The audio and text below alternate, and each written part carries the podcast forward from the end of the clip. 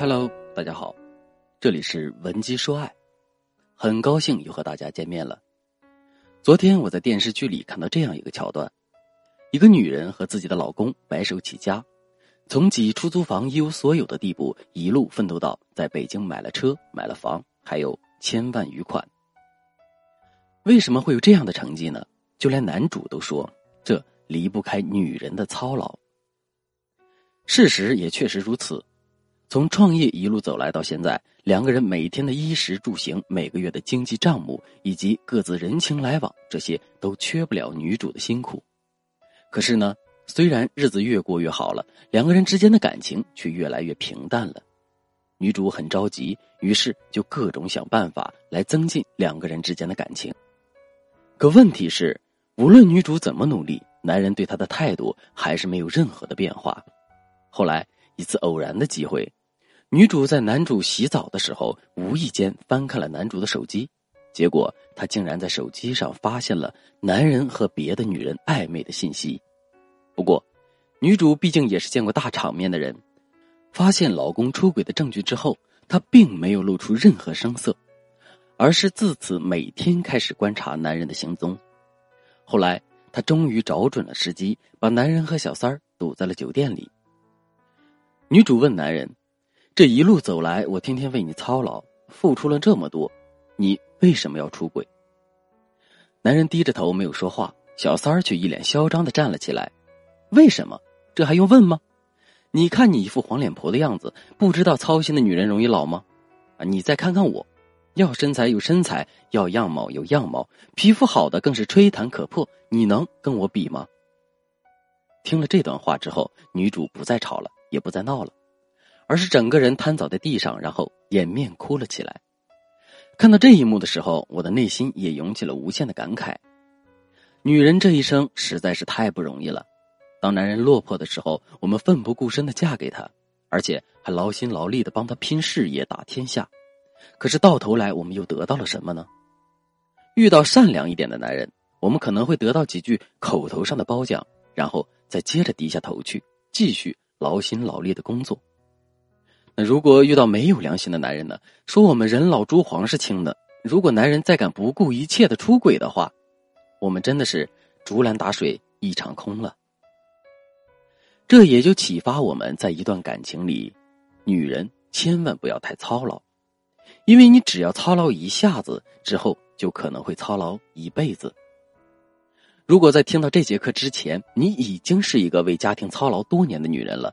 并且这种操劳已经被男人习以为常了，这个时候该怎么办呢？赶紧添加微信文姬零零九，文姬的全拼零零九，来获取导师的针对性指导吧。另外，可能还有人会说，老师呀，虽然我也知道女人不能太操劳，可是真正步入婚姻之后，不操劳的女人实在是太少了。很多时候，我们虽然一直在劝自己不要操心，可最终还是会操很多的心的。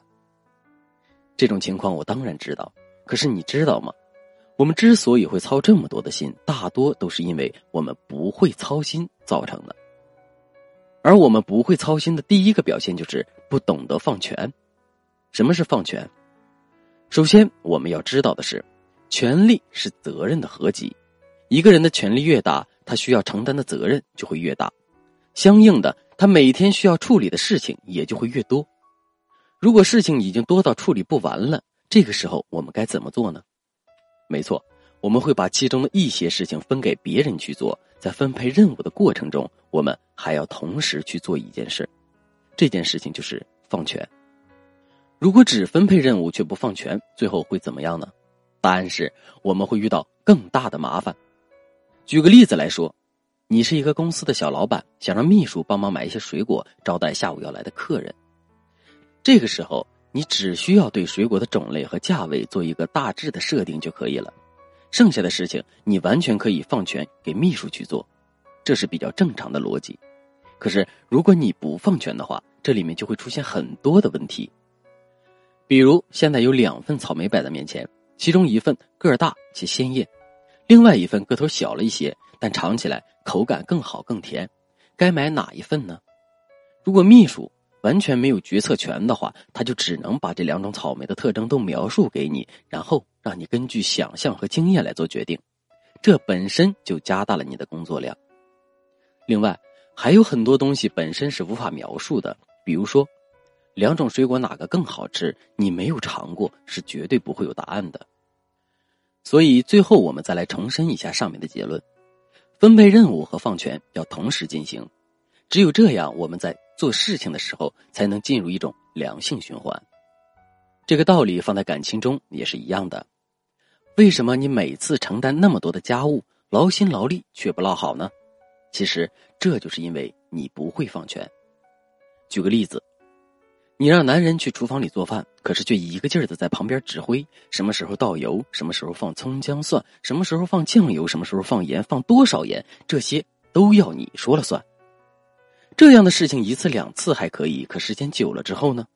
男人肯定会觉得自己不被信任，甚至是自尊心受到了伤害。同时呢，我们也会感到很操心，并且我们的这份操心还不会被男人看到，更不会被男人认可。再到后面，两个人之间的矛盾就会变得越来越严重，男人会觉得我们总是爱瞎管闲事。